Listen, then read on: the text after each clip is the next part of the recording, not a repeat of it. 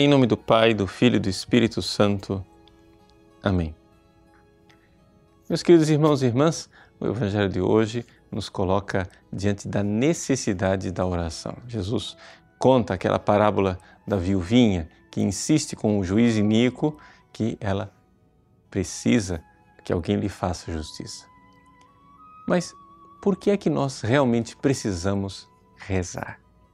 Veja, na teoria, a maior parte dos cristãos até, né, porque está lá na Escritura, diz orar sem cessar, é, rezar insistentemente, a gente até aceita essa coisa de que eu preciso rezar e que é bom. Mas, na prática, nós não estamos convencidos da necessidade vital para a nossa salvação de que nós precisamos rezar. Santo Afonso Maria de Ligório, no seu famoso livro sobre a oração, ele resume essa necessidade vital da oração dizendo assim: quem reza se salva e quem não reza se perde no inferno. E esta, diz ele, é a maior tragédia, o maior arrependimento das almas que estão condenadas ao inferno.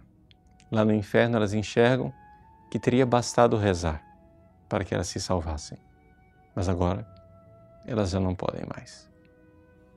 Então, por que esta necessidade vital, imperiosa, para que nós sejamos salvos de rezar?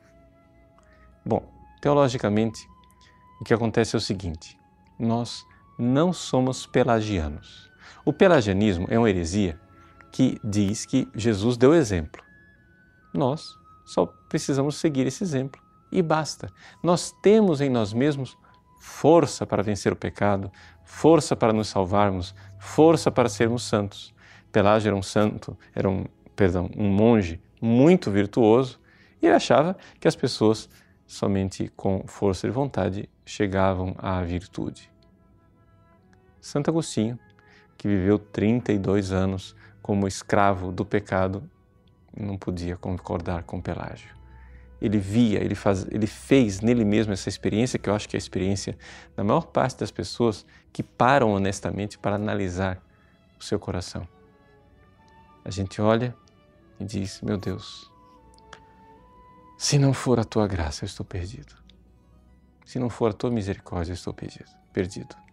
Então, por que é que nós precisamos rezar? Nós precisamos rezar porque nós precisamos da graça atual.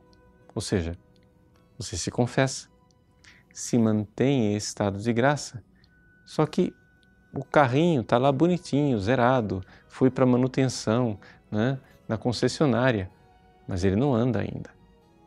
Para ele andar, para o carro né, conseguir realmente se locomover, você precisa de uma graça atual, ou seja, precisa de uma ignição, precisa de uma ação que faça a coisa ir para o movimento. E o que faz isso na nossa vida de oração, na nossa vida espiritual, é a oração. Então, veja só, você, lavado dos seus pecados através do batismo ou da confissão, ainda não é capaz de vencer o pecado. Você já está livre da culpa do pecado. Mas agora, para que você vença o pecado no dia a dia, para que você viva a virtude, cresça na fé, na esperança e na caridade, você precisa ser um mendigo da graça de Deus, como a viúva, que insistentemente, constantemente, humildemente. Você, veja, não precisa ser um grande místico, não precisa ter arroubos espirituais. Você precisa ter uma vida de oração de quem, na humildade, diz: Senhor, faze-me justiça. Ou seja, Senhor, dai-me a santidade, dai-me aquela graça que é a única que é capaz de transformar um pecador como eu em justo, em santo.